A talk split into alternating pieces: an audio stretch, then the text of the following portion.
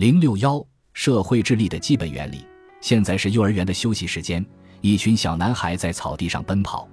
雷吉跌倒了，膝盖受了伤，于是开始大哭起来。但其他男孩还是继续向前跑，只有罗杰停了下来。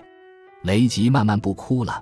罗杰弯腰擦擦自己的膝盖，大叫道：“我的膝盖也受伤了。”心理学家托马斯·哈奇把罗杰的行为称为人际智能的典范。哈奇与霍华德·加德纳共事于光谱学校，一家致力于研究多元化智能的学校。罗杰似乎特别善于捕捉小伙伴的感受。并与之产生迅速通畅的联系。只有罗杰注意到雷吉的困境和痛苦，也只有罗杰尝试安慰他，尽管他所做的只是擦擦自己的膝盖。这个小小的举动显示了罗杰亲善融洽的天赋。这是维持密切的人际关系，比如婚姻、友谊或商业合作等所必不可少的情绪技能。幼儿园小朋友身上的这些技能还处于萌芽阶段。将会日臻成熟完善。哈奇和加德纳把人际智能的组成要素细分为四种单独的能力，罗杰身上体现的正是其中一种能力。总的来说，这些技能是人际关系的润滑油，非凡魅力的添加剂，也是成为成功人士的基本要素。社会智力出色的人很容易和别人打交道，善于领会他人的反应和感受。善于领导和组织团队，以及解决人际活动中突然爆发的争端，他们是天生的领袖，能把未被言明的群体性情绪准确地表达出来，引导群体向特定目标前进。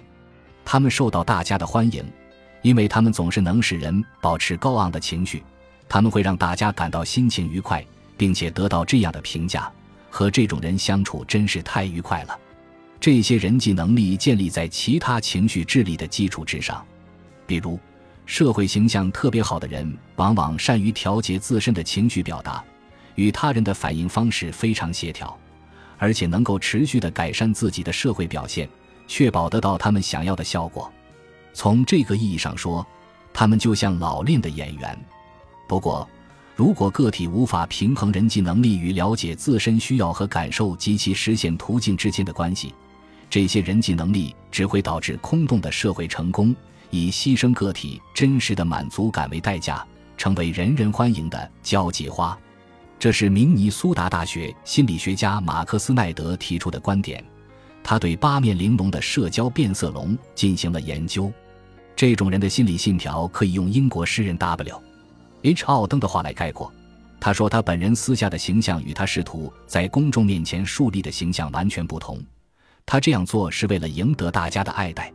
假如社交技能超过了解并尊重自身感受的能力，那么就必须进行权衡和取舍。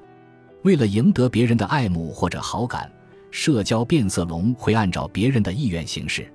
斯奈德发现，判断某人陷入这种模式的标准是他们给别人的印象非常棒，但私底下几乎没有稳定或满意的亲密关系。当然，更健康的模式应该是在忠于自己与社交技能之间取得平衡、诚实正直的形式。不过，社交变色龙为了获得社会认同，毫不介意说一套做一套。他们处于公共面具与私人现实的分裂状态。心理分析师海伦娜多伊斯把这种人称为假想人格。他们接收到外界的信号后，可以任意切换伪装。斯奈德告诉我，对某些人来说。公共形象和私人形象比较匹配，但对另一些人来说，他们改变外表简单的如同转动一个万花筒。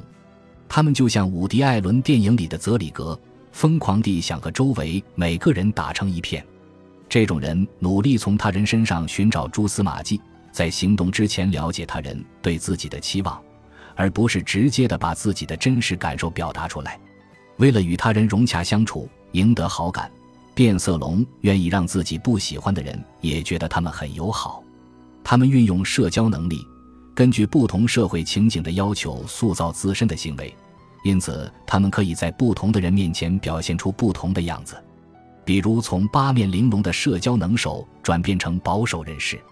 当然，这些特质在某种程度上可以进行有效的印象管理，在某些职业领域，比如演戏、法律、销售。外交和政治等领域，这些特质会受到高度赞扬。